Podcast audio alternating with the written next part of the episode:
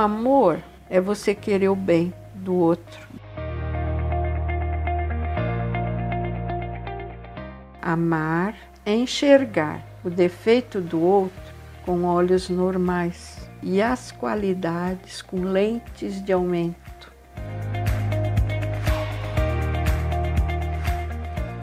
Eu vou cuidar da minha mãe. Você aceita? Falei, aceito. Se eu te amo, vou aprender a amar tua mãe. E aprendi.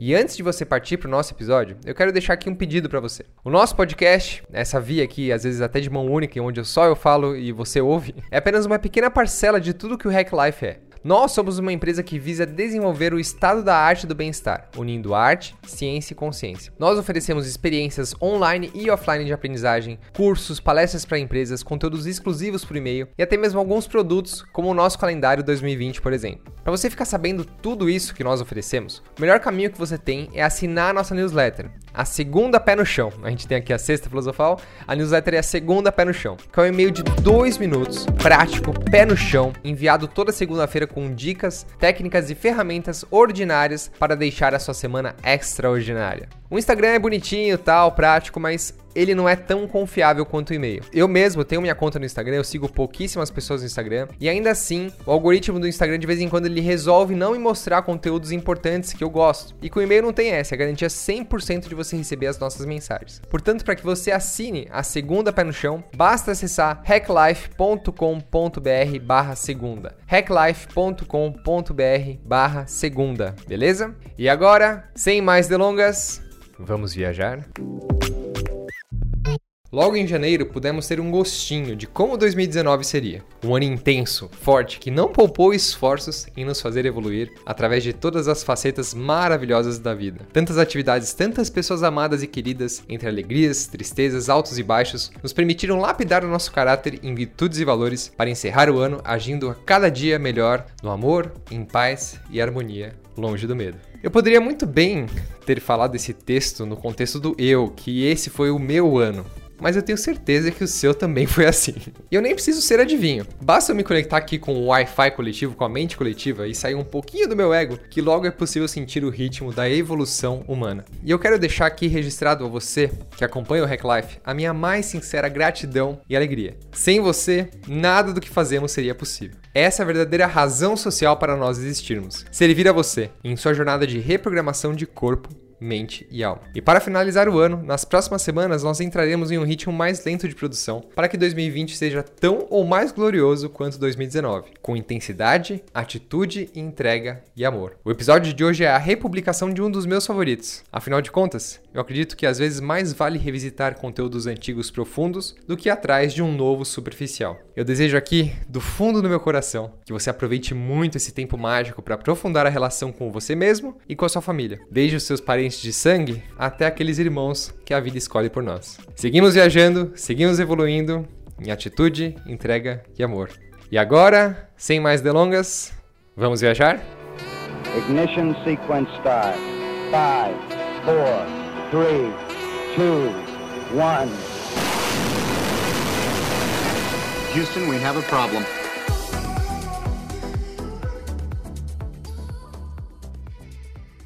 Obrigado, vovó. Do quê?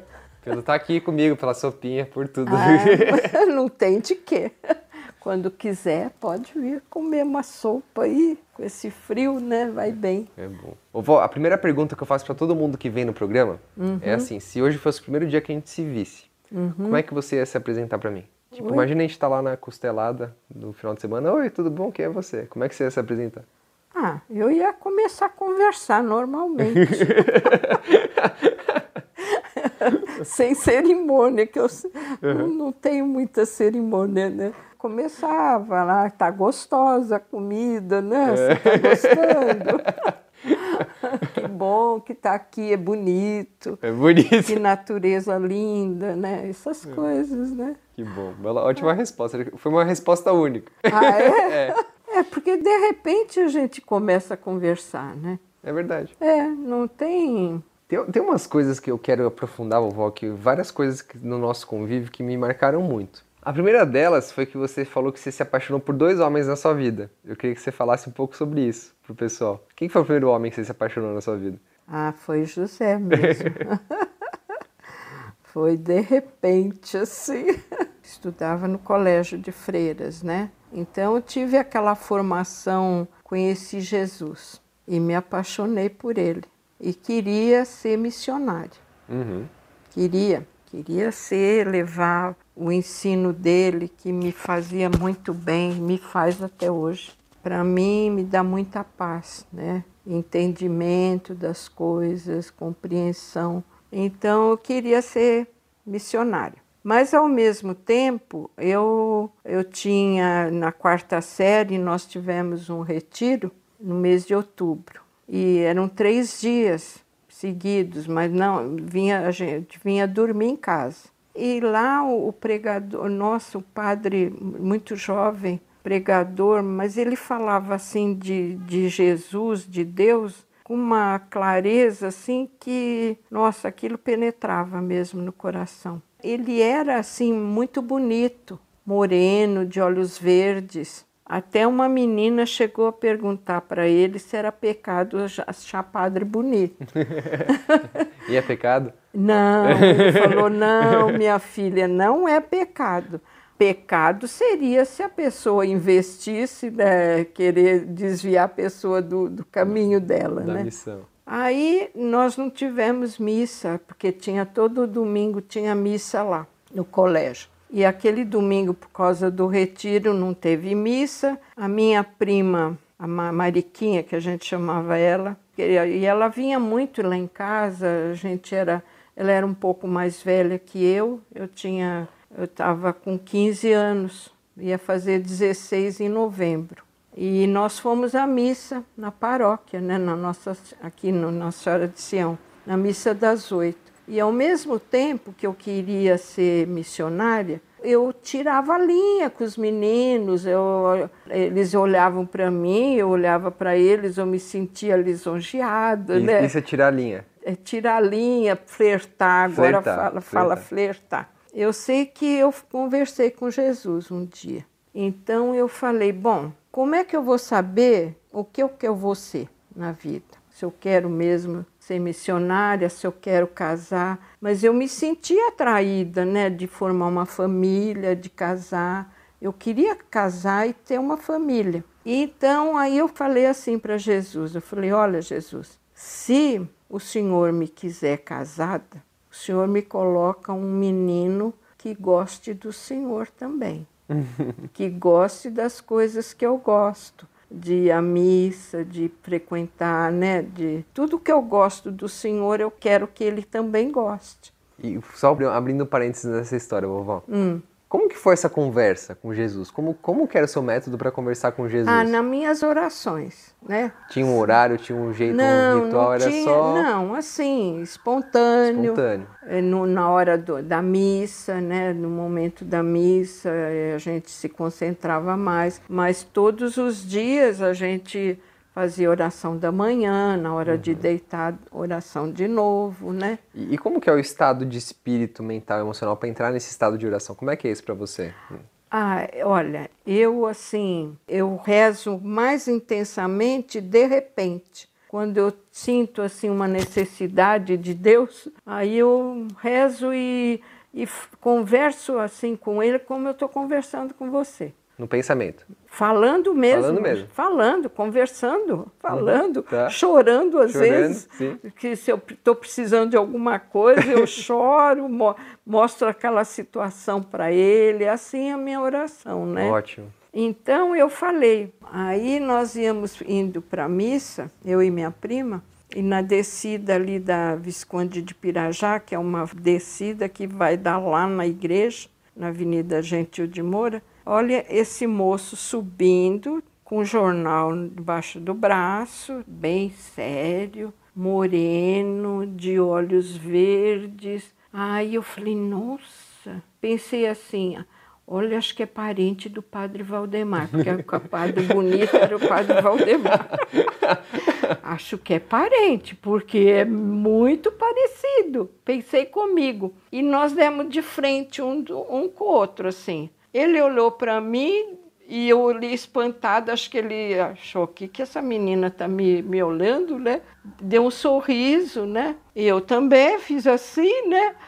Aí minha prima, ele está olhando para trás, né? Aí eu olhei, ele estava olhando para trás. Nunca eu tinha encontrado com José, nunca, que foi o primeiro dia. E apesar de deles, a família dele ter vindo morar aqui na nossa vila no mesmo ano que a minha, que meu pai construiu, foi em 1945. Eles também vieram morar, a família dele, na rua de trás da minha, paralela atrás. Uhum. Nunca a gente cresceu. Eu, eu com sete anos, seis anos, e ele com quase 12, nunca a gente se encontrou. Mas quando você fez essa oração, você pediu, apareceu. Aí batemos de frente. Aí desse dia em diante, eu terminei o colégio, me formei em dezembro, comecei um cursinho para entrar na, na Carlos de Campos, lá no Brás, que era a continuação do meu curso. Não era continuação, eram mais dois anos que curso de professora, né? Mas era de artes, é, educação doméstica, trabalhos manuais, dietética, um curso profissional. Uhum. E nós tivemos que fazer um cursinho, minhas amigas e eu que fomos para lá, uma turminha do colégio. Primeiro dia do, era no sábado à tarde que a gente ia, que eu desci a rua da minha casa, dei, dei de encontro outra vez com José que vinha do emprego dele de sábado. Ele trabalhava para o antigo patrão dele até meio-dia, das, das oito ao meio-dia. Era uma meio-dia e meia, mais ou menos, e, e demos de encontro de novo. Aí eu falei, nossa, é aquele menino, né? E ele também acho que me reconheceu, porque olhou para mim e tudo. Aí eu caprichava no, no horário, no todo sábado eu caprichava, encontrava mesmo com ele na, ali na transmissão, na rua da transmissão. Prestei, entrei na, nessa escola, primeiro dia de aula, que eu desço a rua da minha casa. As nossas ruas aqui em cima era assim e se uniam lá embaixo, que tem um riozinho. Tinha a minha ponte, a ponte da, da minha rua e a ponte da rua dele. Naquele primeiro dia de aula, eu, eu atravessando a minha pontinha, olha ele atravessando a pontinha dele também para subir a Rua da Transmissão, porque nós pegávamos o, o ônibus para ir para a cidade no Sacomã. Era o ônibus fábrica, Sacomã. Aí tomamos o mesmo ônibus e fomos, desci na, na Praça Clóvis, encontrei com a minha turma. E foi o primeiro ano, são, foram dois anos de escola, então era caprichar no horário que a gente ia no mesmo ônibus e olhando, sempre um olhando. Dois anos. Dois anos foi. Um olhando para o outro, dois anos. É, no sem, primeiro sem, só, ano... Só tirando linha sem palavras. Só tirando linha e sorrindo. aí ele começou a me cumprimentar. Ah, legal. E na missa a gente também, aí não tinha mais missa no colégio, eu ia na missa das sete também. Mas aí ele subia para comprar jornal, eu fazia uma horinha, depois a gente subia. Às vezes eu estava sozinha, às vezes com a minha amiga. Quando foi no ano seguinte, eu lembro até o dia 30 de maio. Eu entrei no ônibus, porque a gente ficava na mesma fila, né? Eu entrei, sentei, atravessei a roleta, sentei no banco de comprido e tinha um lugar do meu lado. De repente, o José atravessa a roleta e me cumprimenta e pediu licença para sentar do meu lado. Aí, nossa, aí fomos conversando, né? Aquela coisa, né? De estuda onde, uhum, onde uhum. você trabalha. Aí ele falou que trabalhava na ESO, ia estudava à noite, fazia faculdade à noite. Assim, todo dia encontrava no ônibus, sentava, ia até, até o Parque Dom Pedro, porque no Parque Dom Pedro eu descia, que a minha turminha esperava ali, e nós íamos aquele pedaço do, par, do Parque Dom Pedro até o Brás ali, que a escola era ali na, na beirada do, da estrada de ferro, e a gente ia a pé. Era uma coisa muito boa, né? São Paulo não tinha esse movimento. Minha turminha do colégio, as amigas que eu tenho até hoje, né? Uhum. Bom, isso foi dia 30 de maio. Dia 12 de maio era dia dos namorados. Foi no, no, no domingo, dia dos namorados, na segunda-feira, o José sentou do meu lado no ônibus e conversa vai, conversa vem. O que, que você ganhou do seu namorado? Eu falei, eu não tenho namorado. E você? Eu falei, e você que ganhou da sua noiva? Noiva? Não tenho noiva, ele falou, né? Eu falei, é, mas uma menina lá falou que você é noivo.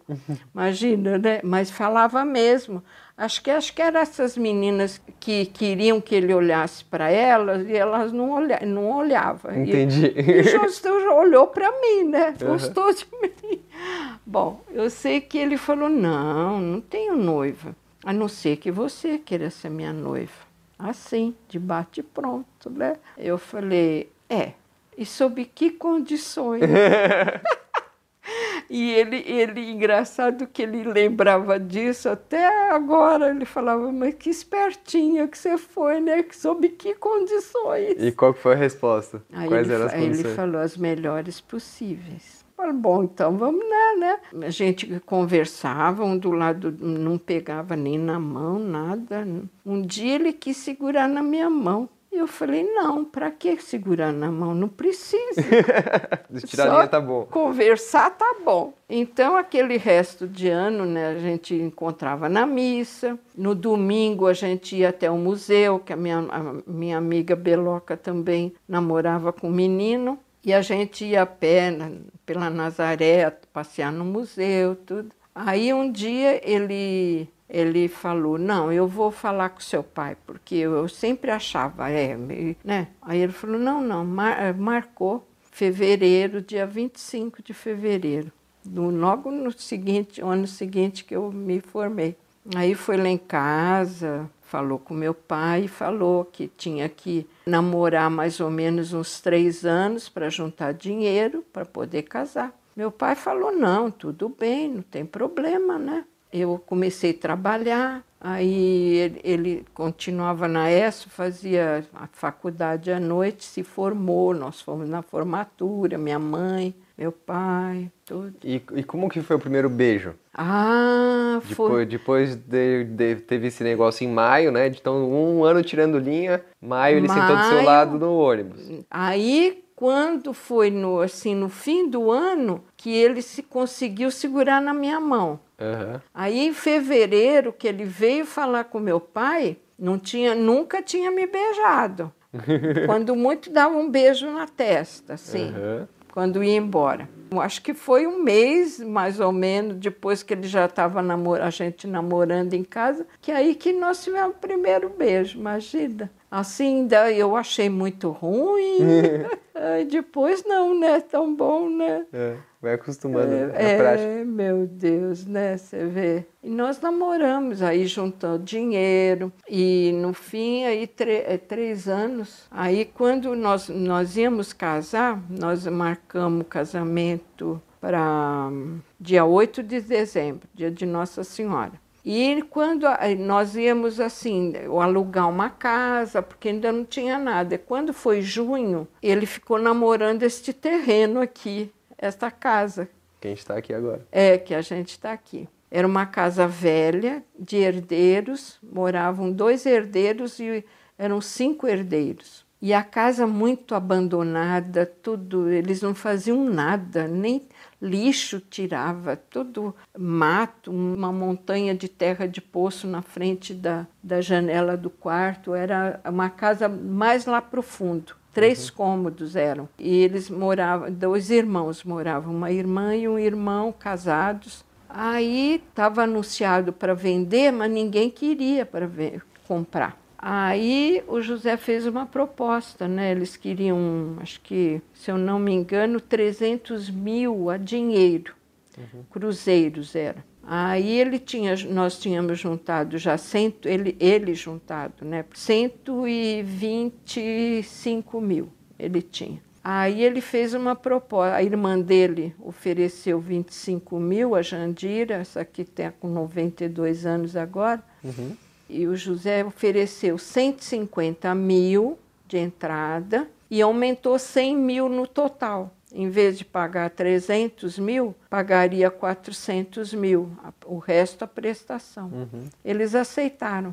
Aí que a, a Jandira emprestou o dinheiro, ele deu de 150 e ele ganhava bem, José Janaesso, né? Dava para ele pagar 5 mil por mês, Por mês, de, de, de prestação. Só que a casa daquele jeito, era um lixo. E a dona Juliana veio aqui ver e falou: Você tem coragem de trazer a menina para morar nesse, nessa, nessa tapera? Ela falou: Tapera. Tapera. Tapera. E o mineiro fala tapera, Tapera. né? Aí o, o José falou: Não, seu Pedro, nós vamos, nós vamos reformar. Cunhados, que era tudo pedreiro, meu tio encanador, pedreiro, tinha marceneiro, tinha, tinha de tudo na família. E era assim, fazia mutirão.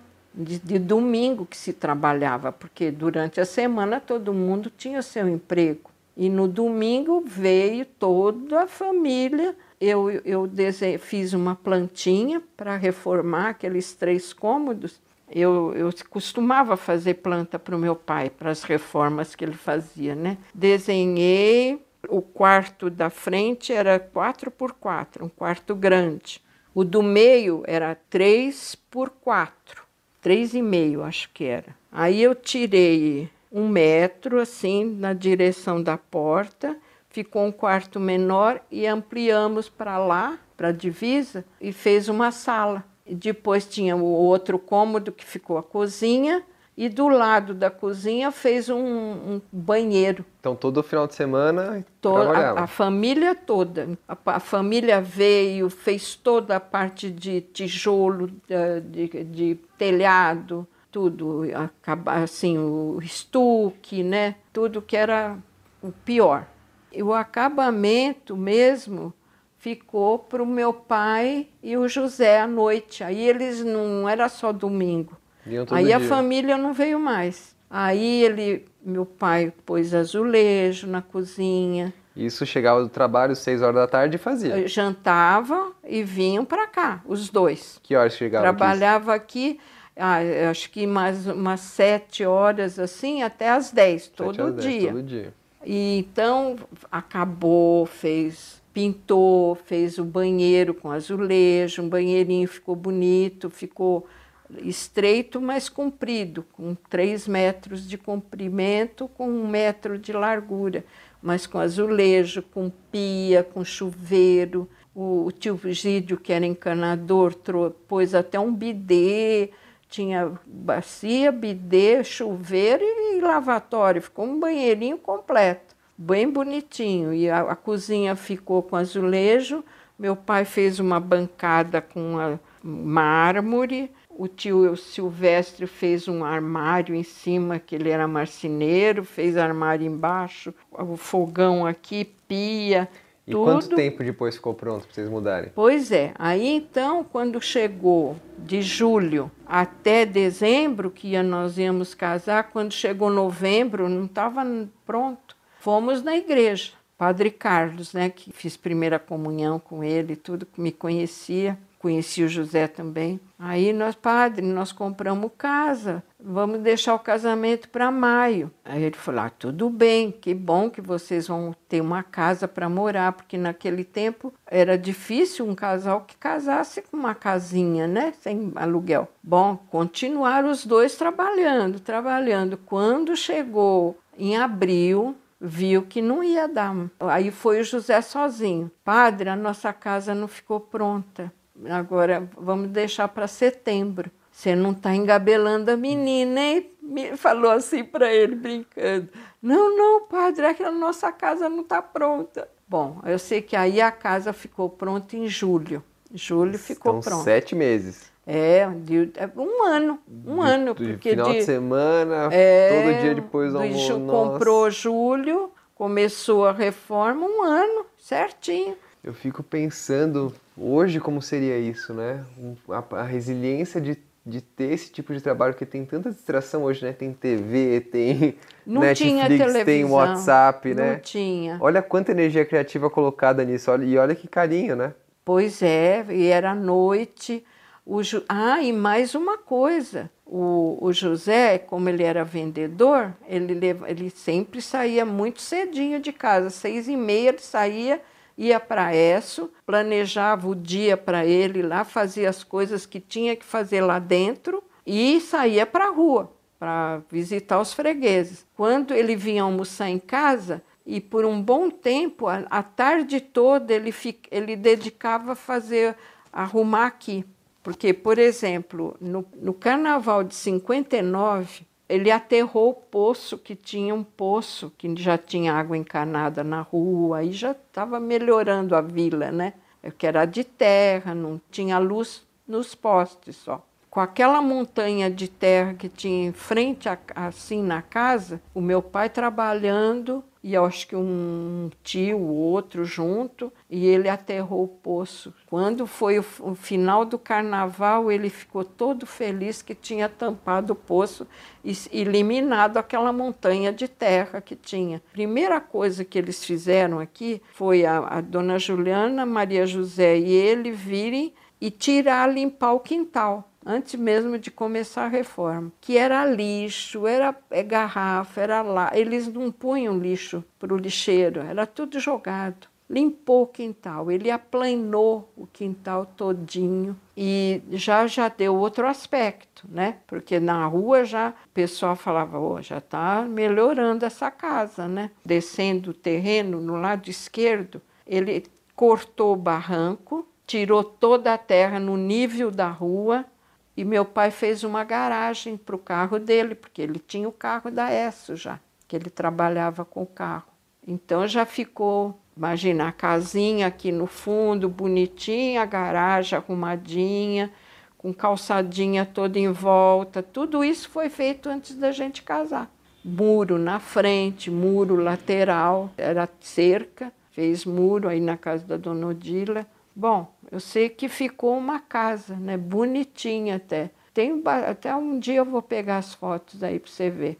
Nossa, que incrível.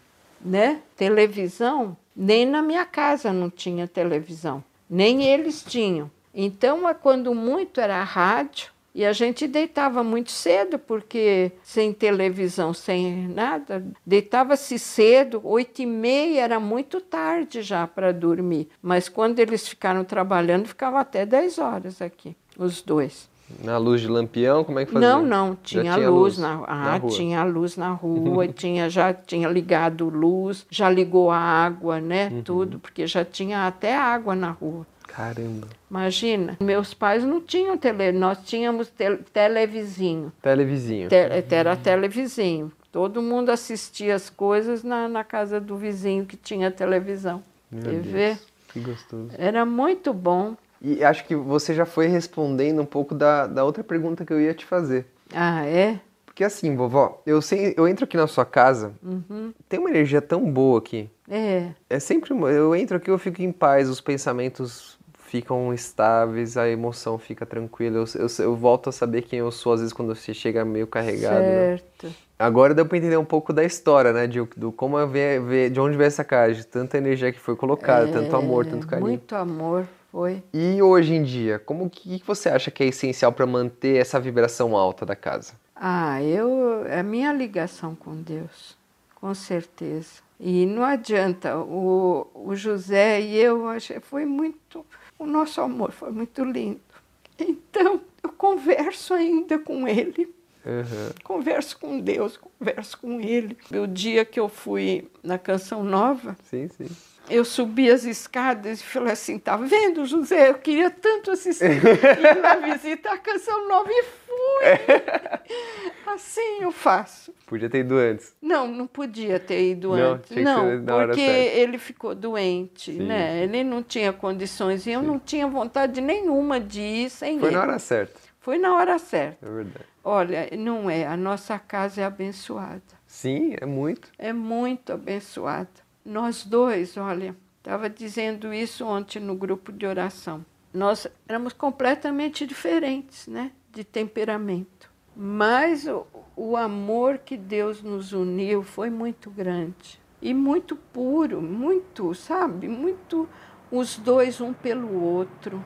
Nunca nem sonhei de olhar para outro homem depois que eu conheci o José. E ele também. Então a gente viveu uma sinceridade mesmo, um amor verdadeiro, né? E outro detalhe, vou te contar. Eu prometi a mim mesma que só nós íamos ter vida sexual depois do casamento. E como eu tinha isso, o que o, casamento, a gente acredita, né, que é um sacramento. E é o sacramento que os dois se unem. Agora, precisa de uma benção de Deus, né? Cada um faz no, do seu jeito, né? Mas o sacramento da, da igreja, né? Que eu prometi a mim mesmo que eu só seria do José depois do casamento da igreja. Ainda tua mãe brincou um dia comigo. Mas, dona Margarida, vocês casaram um dia na quinta-feira, foram casar só no domingo na igreja. Não teve nada nesse intervalo? Eu falei, não teve nada nesse intervalo. Que para você era importante. Porque para mim era importante eu entrar na igreja depois que eu, né? Então, e, e, por que a igreja? O que, que a igreja representa para você para ter esse, esse negócio? Não, a igreja é a casa, para mim, é a casa de Deus. Hum, tá, a casa de Deus, perfeito. A casa de Deus. Aí faz muito sentido. É, é a casa de Deus, onde eu recebo a orientação, a palavra dele, sempre foi para mim. Desde pequena que eu fiz a primeira comunhão, eu que eu percebi lá no colégio com as freiras a grandeza da missa, do ato que, que Jesus ele, ele foi passar a Páscoa, né? ele foi para Jerusalém com os apóstolos e ele sabia que lá ele ia morrer.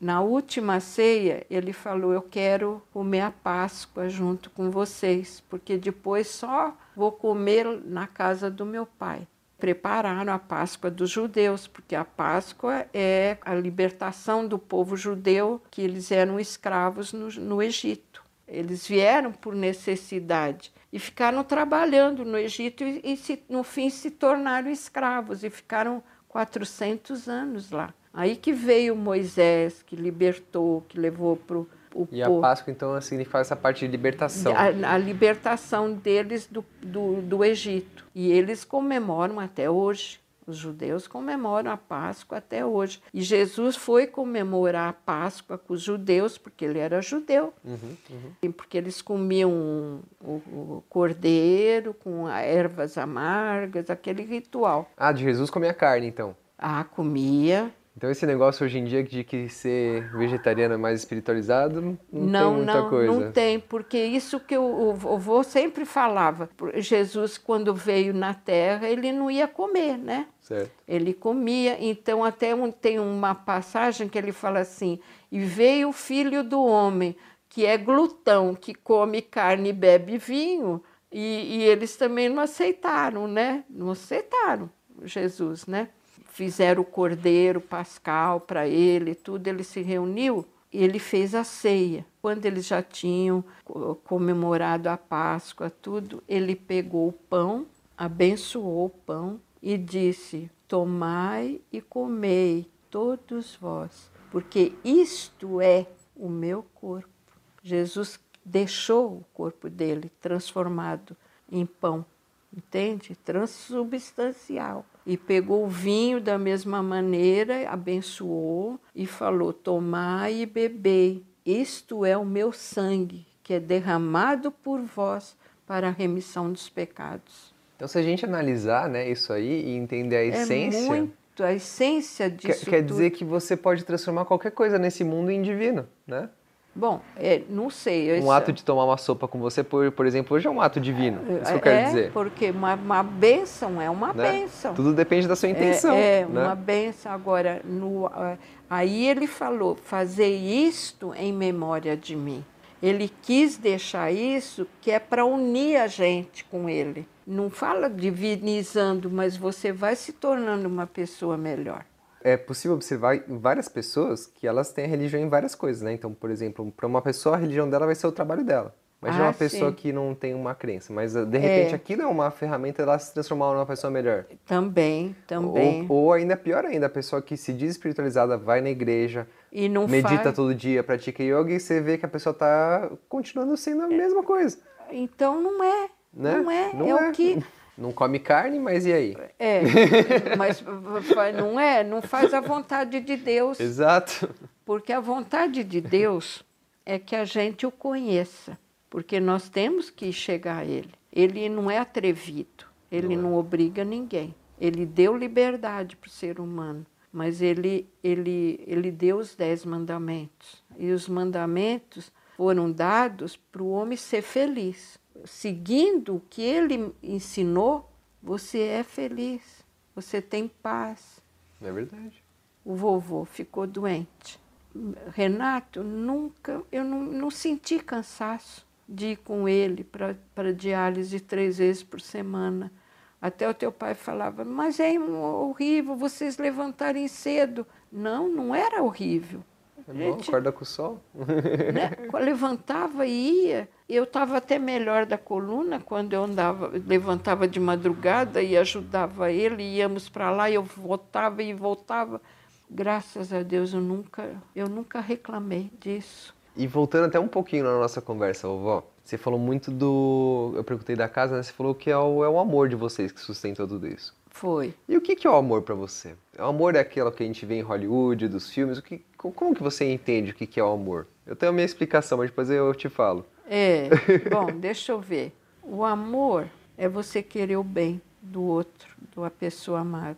Você fazer a pessoa amada feliz. Compreender aquela pessoa. Aceitar aquela pessoa como eu, eu dizia na, na, nossa palestra, né, um pensamento que eu li num livro, num dos livros do Padre Zezinho, ele pôs lá: amar é enxergar o defeito do outro com olhos normais e as qualidades com lentes de aumento.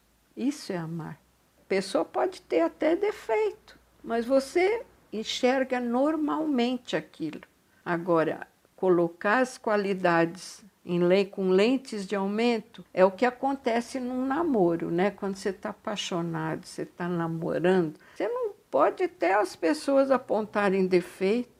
Você vê até o defeito, mas para você não é importante. Você aceita aquilo. E também depois eu vi que com a vivência da gente, a gente vai se transformando um no outro.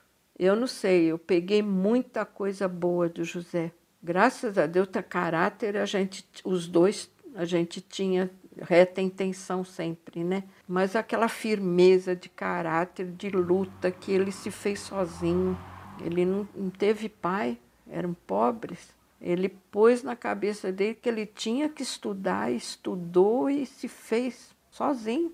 Sozinho não, com Deus, né? Sim, sim. É. Uhum. Dá, dá para entender. É. Dá para entender. Uhum. Sozinho no, no, plano de, de ajuda material, uhum. né? Porque não tinha, não tinha. E ele teve sempre muito juízo, ver as coisas que eram tinham que ser feitas e fazer, né? Desde menino, Dona Juliana mesmo, a mãe dele falava que ele era muito responsável. Ele, acho que pela condição que eles tiveram o irmão dele, que ele ficou doente, ele, ele era o arrimo da família, morreu. Quando ele viu o irmão sair para ser internado em Campos do Jordão, com a dona Juliana e o cunhado dele, mais velho, o Benedito, ele disse que ele teve um pensamento assim: e se o Fazico morrer? O que vai ser da nossa vida? Porque os mais velhos já tinham casado, o mais velho e a mais velha. Esse era o abaixo tinha juízo, ele, ele aprendeu o ofício de alfaiate, veio para Poços de Caldas, trabalhou um ano, juntou dinheiro, abriu uma caderneta na Caixa Econômica que já existia e trouxe a mãe dele e os irmãos da roça para a cidade para cuidar e trabalhava. Menino santo mesmo, que com ele morreu, acho que não tinha 20 anos, que ele ficou doente e morreu e é, tinha esse juízo na cabeça. Agora, a dona Juliana falou que o juízo do, do Fazico ficou para o José. Ele também teve sempre, sem prejuízo. E ele pensava na mãe dele. Tanto é que eu acho que eu já contei para você, quando nós começamos a namorar, um dia ele falou: Menina, eu tenho uma coisa muito importante para te falar. Muito importante. Eu falei: Que que é? Eu, minha mãe, eu sou caçula, ela é viúva eu vou cuidar da minha mãe. Você aceita? Falei, aceito. Se eu te amo, vou aprender a amar tua mãe. E aprendi. Foi fácil? Não necessariamente. Não foi. E é engraçado, eu, falo a mesma coisa que quando eu tava morando sozinho, lembra na Vila Madalena? É, eu lembro. Tava para acabar meu contrato lá. E o dinheiro estava acabando, eu falei, não é. dá mais para eu continuar aqui. É. O que eu fiz foi morar com os pais da Nádia. Ah, a gente ah, ficou lá dois meses. E eu vou te falar, é uma coisa que eu aprendi a amar meus sogros de um jeito que eu aprende. não amava antes. Eu tinha muito preconceito com eles. Sei, sei. Muito. Olha. E a partir do momento que eu vivi com eles, que eles são muito diferentes da minha família. É né?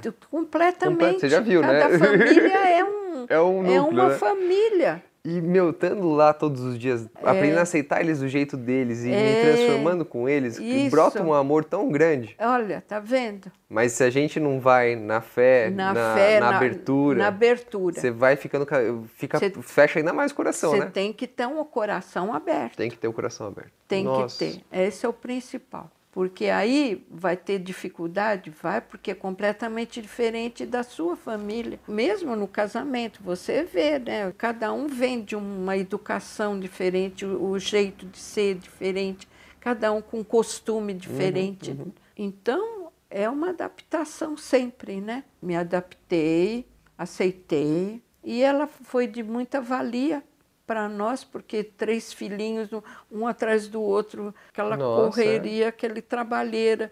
O José pegava para dar sopinha para um, ela pegou e eu para o outro.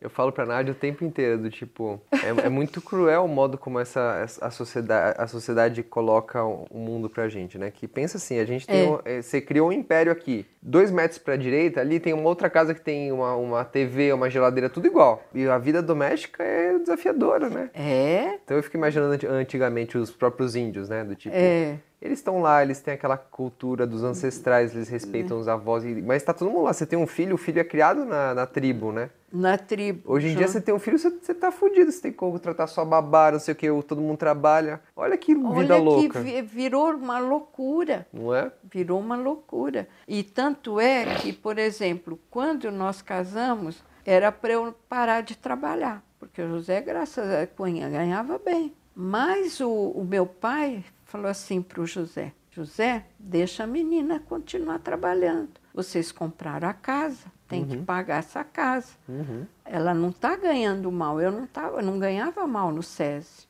Eu entrei no SESI ganhando 5.600. Naquele tempo era um ordenado bom. E logo em seguida, quando antes da gente casar, o meu ordenado foi para 7.500. Maravilhoso. Então, meu pai falou: não vai jogar fora esse dinheiro, José. Vai dar para vocês pagarem. E foi mesmo. Eu trabalhei até teu pai nascer. Quando nasceu, eu falei: eu vou cuidar do meu filho. É isso aí. Não tinha, não tinha por onde.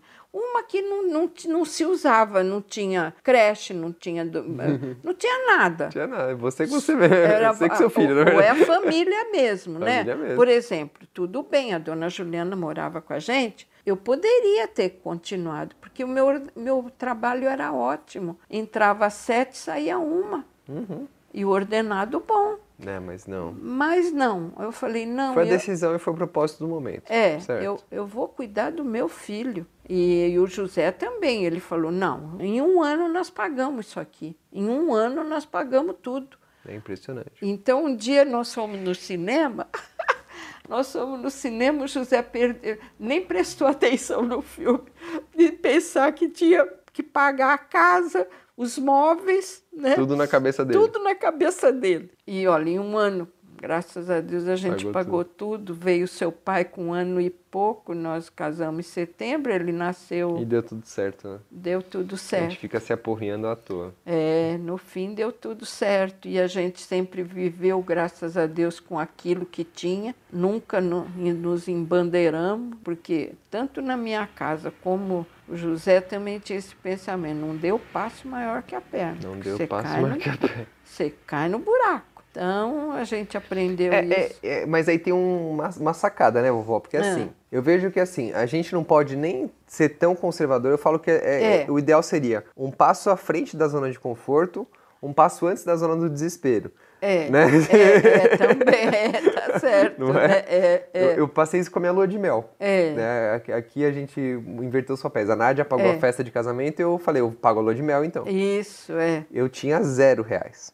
Certo. Zero. Zero. Aí eu fiz uma palestra, dei um dinheiro, eu falei, puxa, legal, vou, vou comprar passagem. Olha aí. Comprei passagem na cara e na coragem. Isso. E na confiança, tipo, vai aparecer vai o dinheiro. Vai aparecer mais Mentalizar dinheiro. bem. Mas você tinha, você tem, você tem como, né? Renato? Tenho como, tenho meios, então, claro. Por isso que também, isso é importante. A gente saber ter. Nossa capacidade. É, tem. Mas isso que eu tô falando, se eu tivesse na minha zona de conforto, eu não ia, não ia não dar esse passo. Nada. Ah, eu não tenho dinheiro, não, eu não vou. Não, não. Mas é. eu confiei, eu falei, não, eu vou Confia. dar esse primeiro passo. É, oh, legal. É. É devagarzinho. Né? É, e como também nós também investimos aqui, né? O José investiu com a, com a confiança que ganhava o suficiente. Sim, sim. E foi mesmo, pagou, pagamos tudo. E sempre, graças a Deus, deu tudo certo, né? É. Eu tenho mais duas perguntas para você. A primeira eu quero saber como você cuida tão bem das suas coisas, porque eu estava até falando com você agora da máquina de secar que tem aqui na sua casa. Ela tem 30 anos, é, 40, é, e tá, parece que foi comprada, sei lá, um ano passado. É, acho que. Qual que, qual que é a mágica que você coloca nas coisas para ter tanto, assim, as coisas durarem tanto? Eu, eu não sei. Também eu gosto das minhas coisas. E a, a gente, vitrola, olha que coisa linda. É, essa aí nós compramos, era o, era o fino da bossa, né? Um som maravilhoso. Eu, eu trabalhava com, com os meus long plays tocando, porque tocava long play, aqueles outros, né? Uhum. Som lindo. Era o melhor do, do momento. E então, mas acho que é com cuidado mesmo, né? Não sei. Por exemplo, roupa. Roupa dura, nem sei quanto que me dura as roupas, mas roupa de sair lava com cuidado, com sabãozinho neutro, não, não põe na máquina, e não espreme muito, põe lá né, na sombrinha. E as coisas também, né? Então, não sei. Eu, cuidado. cuidado, cuidado. A palavra mesmo. é cuidado. É, eu acho que a palavra é cuidado. E outra coisa que eu queria te perguntar, que me chamou muita atenção, a gente estava num almoço lá nos meus pais, eu acho. Ou no restaurante. Não, a gente estava na, na padaria, lembra? Ah, na Aí padaria. você falou assim que com o passar do tempo, você aprendeu a criar um escudo em você, porque você começa a sentir a energia do outro, a emoção do outro, e para aquilo não, ah, não, que não entre no seu sistema e te abale. É verdade. Como que você criou esse escudo? Por exemplo, imagina que a gente está aqui, entra uma pessoa que tá, teve um dia horrível, carregada, sei, e você sei. sente aquela fumacinha negra entrando. É, em... é. O que, que você faz nessa hora? Aí, Renato, eu acho que vai a experiência dos anos, né? Tá porque no começo, quando era bem jovem, eu não tinha essa coraça que eu tenho hoje. Certo. Não tinha. Porque eu era bem vulnerável, era assim, as coisas me machucavam, as coisas me abalavam. Mas não sei, eu acho que foi a vivência dos a anos. Vivência dos anos. Dos anos. E a persistência de de querer estar perto de Deus sempre, né, da palavra. Ela me ensina muito. Quando eu aprendi a ler a Bíblia, quando eu estava no colégio, um dia eu falei, eu quero a Bíblia. Um padre chegou para mim e falou assim: não, você tem que se contentar com o missal, com as orações que a igreja dá, que em resumo é a Bíblia. Mas a gente não tinha acesso à Bíblia. É mesmo? Não. Não tinha, porque era uma mentalidade que tinha na igreja que a gente não tinha capacidade de, de interpretar a Bíblia. Com a graça de Deus, no concílio Vaticano II, com o Dom João VI, que ele que fez, né? agora é santo, ele convocou o concílio dos bispos, ele abriu a janela assim do Vaticano e falou assim: a igreja precisa de ares novos. Olha a sabedoria de Deus. Esse homem foi cheio do Espírito Santo. Porque, Renato, a igreja está de pé, não é por causa dos homens, por causa do Espírito Santo. E Jesus prometeu para o Pedro que ele estaria com a, com a igreja até o final dos séculos. Porque você vê a história do que aconteceu na Idade Média, de, dos desmandos dos bispos, de tudo, de gente errada, era para ter afundado. Não afundou. E não vai afundar, porque Cristo está na barca do Pedro, né? que tem um chefe, ele, ele esta, estabeleceu um chefe. E sempre os, os papas, por piores que alguns não foram lá, sei lá, naquela época lá, mas o Espírito Santo estava ali, sempre, para puxar para o que era certo. Então, nessa parte aí que a igreja achava que a gente não podia ter acesso, mas eu sempre tive acesso à história sagrada, eu me interessava muito. São, eh, são coisas profundas que a gente mergulha mesmo no, no divino, né? Porque não adianta, a gente é essa carne aqui, né? Uhum. Muito fraca. Uhum. Mas quando você, eu, eu, quando eu aprendi a me alimentar das coisas de Deus, aí que eu, que eu fui criando mais força. E quando que você sentiu que isso mudou bem assim na sua vida? Bom, por exemplo, no colégio eu tinha toda a cobertura daquele ambiente muito bom. Que um dia ainda eu falei para o meu pai, pai, meu pai, coitado, ele teve muitas experiências ruins com padres que não foram bons. Então ele tinha um pé atrás, sabe? Uhum, uhum. Aí um dia ele falou assim, mas por que que você gosta tanto da igreja? Por que que o, esse padre vai tanto na sua casa? Porque o padre Miranda visitava a gente, vinha jantar aqui com a gente quando os meninos estavam no colégio, né? Uhum. Eu falei, pai, eu nunca escutei uma palavra errada de um sacerdote ou de uma freira. Eu tive sorte porque sempre eles me ensinaram o caminho bom. Então, eu não, não, não, tenho por onde. E o senhor já viu, o senhor, o senhor acha que eu, que eu faço alguma coisa que o, senhor não, que o senhor não agrade? O senhor, não. Você é uma filha, né? Eu falei, então, pai, porque eu sigo o que eu aprendi. E, e não com eles, com a palavra, né? com a Bíblia. E aí, quando nós casamos, a gente ficou só com aquela ia à missa. Durante o do, domingo ia. Mas aquela vida doida de, de corrida, né? era uma, muito trabalho, né? Com os três pequenininhos, tudo.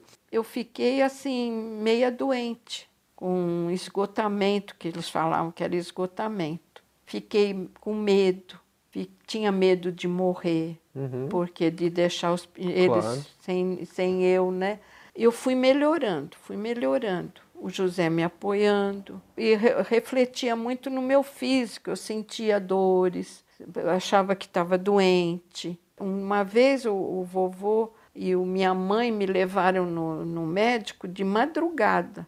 O doutor Mauro, que me cuidou de, de pneumonia, tudo, ele era, ele era cardiologista. Ele falou assim: Olha, se você tem alguma coisa no coração, eu rasgo meu diploma, porque você não tem tudo isso aí você está. Está criando. É, um esgotamento aí, né? Mas fui devagarinho, fui melhorando. Mas quando nós tínhamos 14 anos de casamento, nós tivemos um, um, um casal amigo nosso daqui, tinha feito o encontro de casais com Cristo e veio aqui na nossa casinha velha ainda, lá no fundo. Que nós fizemos essa casa, nós já tínhamos 20 anos de casamento. Uhum. Quando porque reformou, deu, né? Quando deu para fazer, uhum. porque foi juntando o dinheiro, né? Aí eles vieram com uma ficha para a gente fazer um encontro. E nós fizemos. Aquilo foi um marco, porque eu me senti de novo, outra vez, sabe?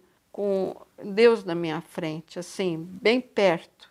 E aí nós começamos a frequentar o, grupos de casais, com a palavra, movimento familiar cristão.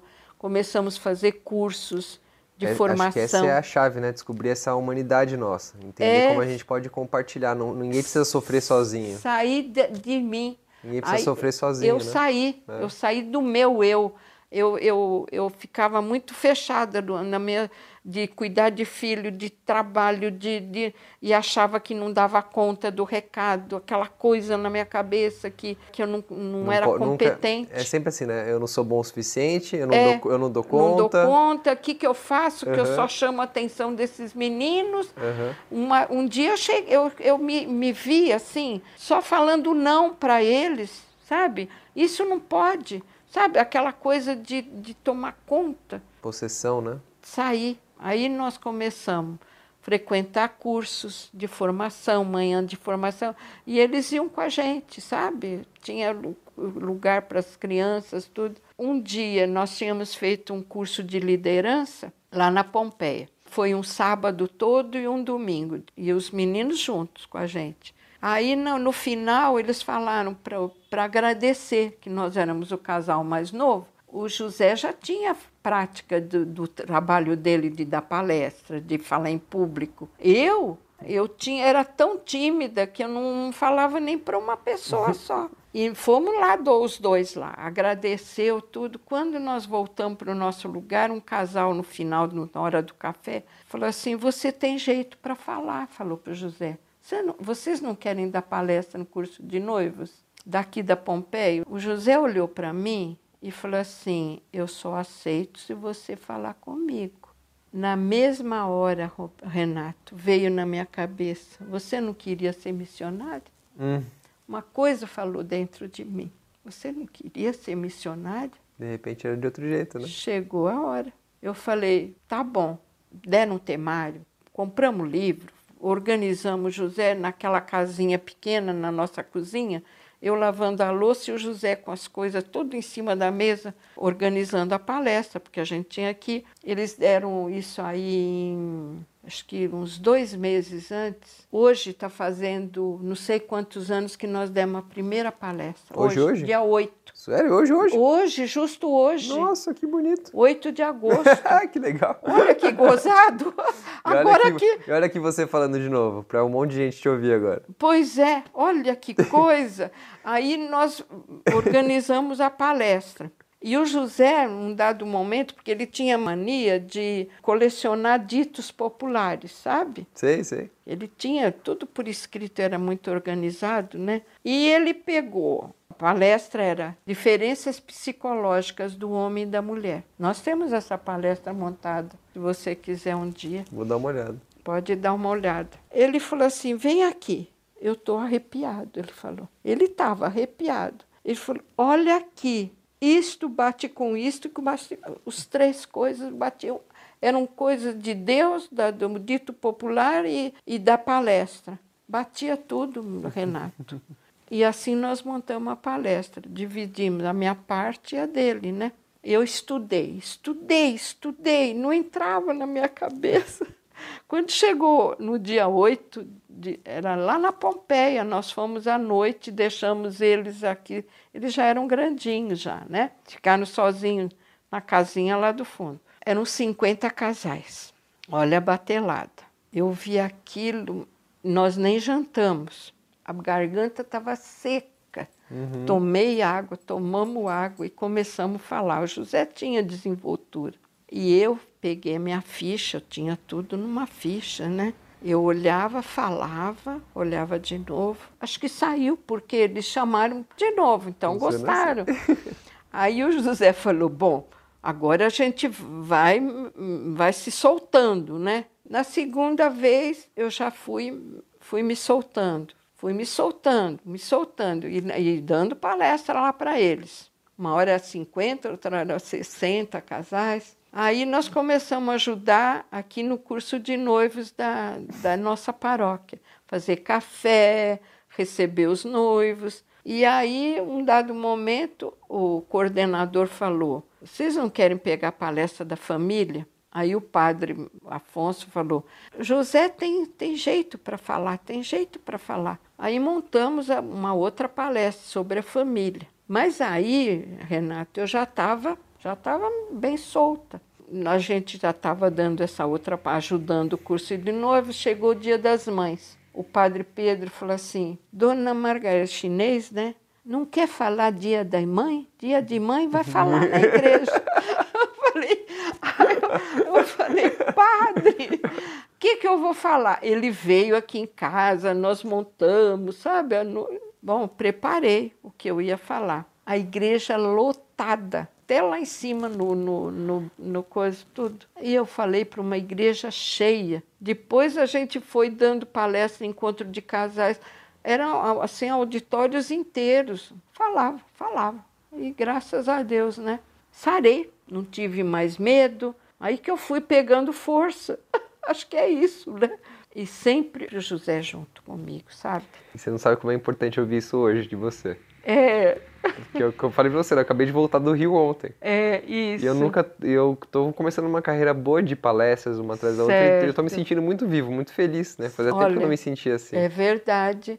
É porque você tem dom. E olha de onde veio. então, de levar essa coisa boa que é Deus para as é. pessoas, Renato. Isso é muito importante na vida da gente, sabe? É filho? muito importante. É, é muito importante. E vem, e vem, sempre as vozinhas sabotadoras, né? Do tipo, você não é bom o suficiente, você não dá conta. Mas é, aí quando a gente está na, na força, vem. É, vem. E outra coisa engraçada que nesses anos todos, 34 anos, né? Nós demos palestra. Aí nós andávamos São Paulo, ia de noite para Butantã, não tinha, não tinha. Durante 34 anos. Durante 30. Nós só paramos quando o vovô já não estava mais aguentando. Caramba! Foi.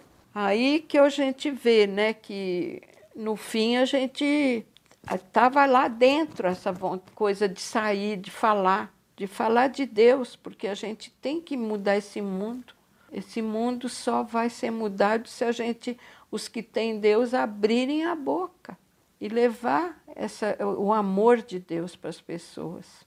E dá uma pena muito grande de, de saber quando uma pessoa está. Porque tem pessoas que não têm religiosidade, mas ela tem Deus lá dentro dela, ela leva a vida dela né, com aquele respeito. Mas tem gente que não, não chega a nada, não tem ainda. Falei muito. Não, foi um presente. Tô, tô arrepiado aqui. que bom. Que o Espírito Santo de Deus sempre te ilumine, que ele te guie teus passos para você falar dele, falar de Deus e levar o bem para as pessoas. Amém.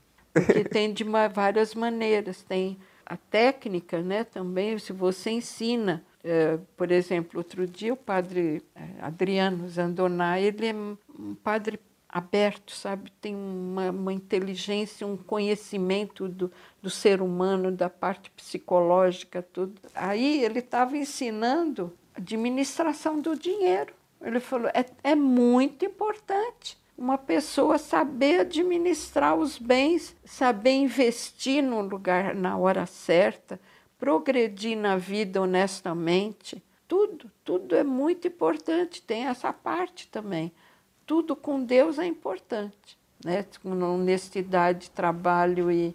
Para mim ficou muito marcado na nossa conversa essa questão que você falou da, da, da comunhão de Cristo, né? Do, do pão e do vinho. É. Para mim sempre teve essa, esse, essa conotação, né? Da, do, do ato sacral, mas hoje eu enxerguei por esse lado, do tipo, poxa, se, se, se Jesus conseguiu pegar o pão e o vinho e falar que aquilo é um ato de comunhão com Ele mesmo, que por consequência é um ato de comunhão por Deus, com é. Deus, a gente pode usar do dinheiro como um ato de comunhão com Deus, a gente pode tudo, usar de tudo, né? Tudo. Gravar essa entrevista como um ato de comunhão é. com Deus. Obrigado, vovó, foi espetacular. E antes de você partir para o nosso episódio, eu quero deixar aqui um pedido para você. O nosso podcast, essa via aqui, às vezes até de mão única, onde só eu falo e você ouve, é apenas uma pequena parcela de tudo que o Hack Life é. Nós somos uma empresa que visa desenvolver o estado da arte do bem-estar, unindo arte, ciência e consciência. Nós oferecemos experiências online e offline de aprendizagem, cursos, palestras para empresas, conteúdos exclusivos por e-mail e até mesmo alguns produtos, como o nosso calendário 2020, por exemplo. Para você ficar sabendo tudo isso que nós oferecemos, o melhor caminho que você tem é assinar a nossa newsletter a segunda pé no chão. A gente tem aqui a sexta filosofal, a newsletter é a segunda pé no chão, que é um e-mail de dois minutos, prático, pé no chão, enviado toda segunda-feira com dicas, técnicas e ferramentas ordinárias para deixar a sua semana extraordinária. O Instagram é bonitinho, tal, prático, mas ele não é tão confiável quanto o e-mail. Eu mesmo tenho minha conta no Instagram, eu sigo pouquíssimas pessoas no Instagram, e ainda assim, o algoritmo do Instagram de vez em quando ele resolve não me mostrar conteúdos importantes que eu gosto. E com o e-mail não tem essa, é garantia 100% de você receber as nossas mensagens. Portanto, para que você assine a segunda pé no chão, basta acessar hacklife.com.br/segunda. hacklife.com.br/segunda, beleza? Seguimos viajando, até a próxima semana com atitude, entrega e amor. Ignition sequence start. 5, 4, 3, 2, 1. Mission complete!